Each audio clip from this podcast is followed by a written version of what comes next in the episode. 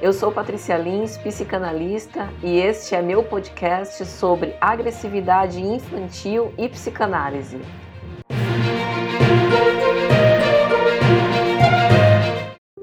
A agressividade é inata ao indivíduo e constitutiva do eu, diferindo da violência ou destrutividade, que por sua vez pode ser definida como a mobilização do sujeito para uma tentativa de aniquilamento do outro. A resposta agressiva acaba funcionando como um mecanismo de defesa ou sobrevivência em função de uma ameaça externa. Por isso, a agressividade não destrutiva, num primeiro momento, não deve ser diagnosticada como distúrbio de comportamento. Freud localizou as raízes da agressividade na reação às inevitáveis frustrações, no contato com o que chamamos de princípio da realidade.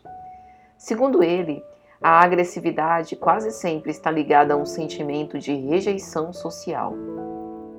Diz-se que a agressividade é constitutiva, uma vez que a construção psíquica do próprio sujeito começa no reconhecimento da libido narcísica, amor do eu, e mais tarde é direcionada à realização do seu desejo, num deslocamento ao amor de objeto, libido objetal.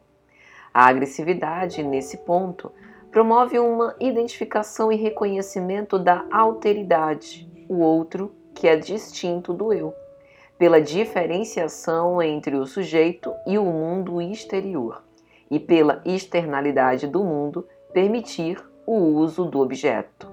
Já, segundo Winnicott, a agressividade não tem uma única raiz, mas várias naturezas e formas de manifestação, sendo que a resposta ambiental em relação à agressividade do bebê, por exemplo, influencia predominantemente no modo como ele irá lidar com a tendência agressiva, o que é inerente à natureza humana.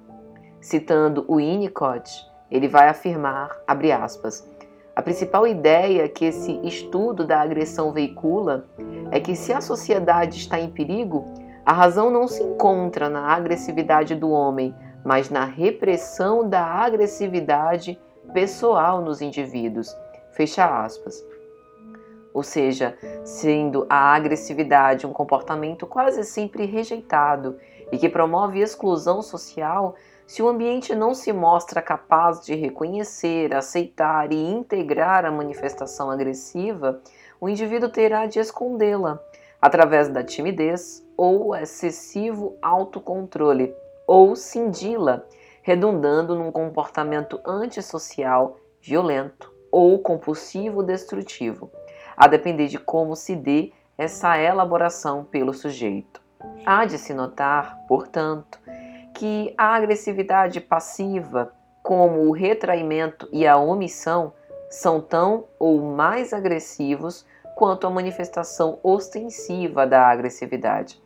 Para Winnicott, as raízes da agressividade nos estágios iniciais do bebê e da criança não envolvem propriamente afetos como o amor ou o ódio, uma vez que estas são conquistas posteriores. Assim, a demonstração de agressividade no bebê nada mais é que espontaneidade, vitalidade, impulsividade natural, como a busca pelo alívio imediato de um estado de urgência total, o bebê que chora de fome. Aliás, é o choro do bebê o primeiro sinal de sua agressividade. Desde as fases iniciais da alimentação, a agressividade possibilita ao sujeito a experiência de procurar conciliar a ambiguidade, de proteger o que ama e de destruir sua fonte de satisfação, com o bebê que procura o seio para sua saciedade e depois de alimentado afasta-se ou afasta-o, o seio que o alimenta.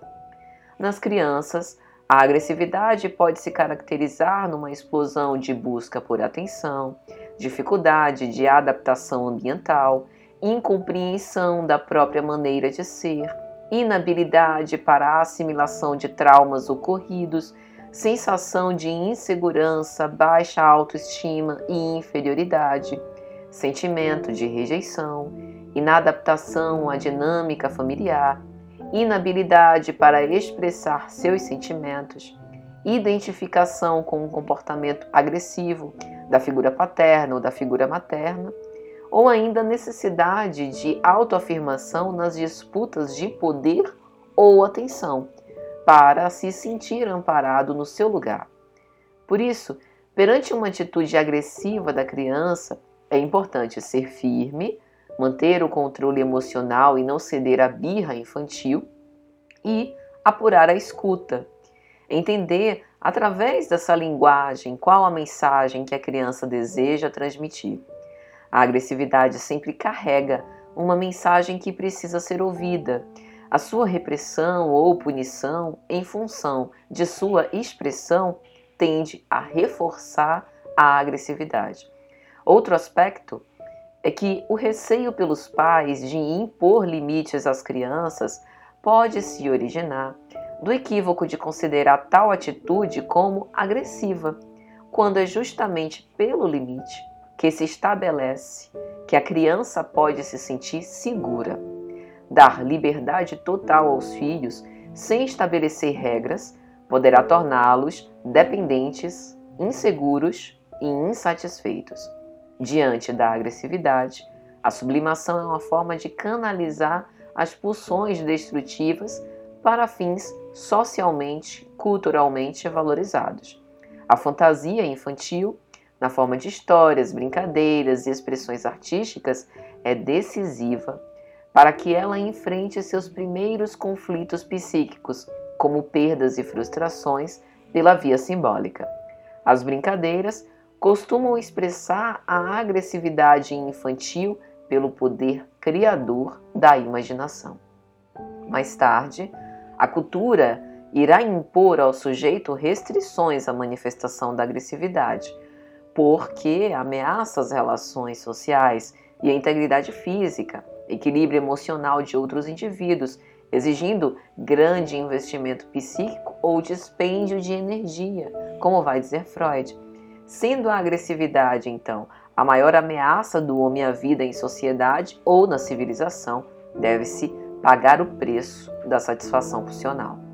Se ao chegar nesse ponto, a criança tiver satisfatoriamente vencido todas as etapas de amadurecimento psíquico, então poderá elaborar com mais facilidade o mal-estar na civilização. O desafio está lançado.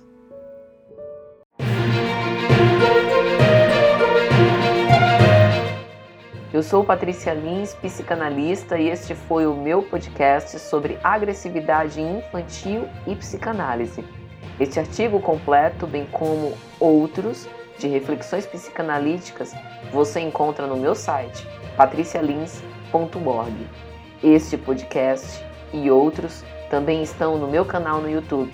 Acesse youtube.com/barra Patrícia Lins de Paula. Se julgou útil, compartilhe esse conteúdo e até a próxima.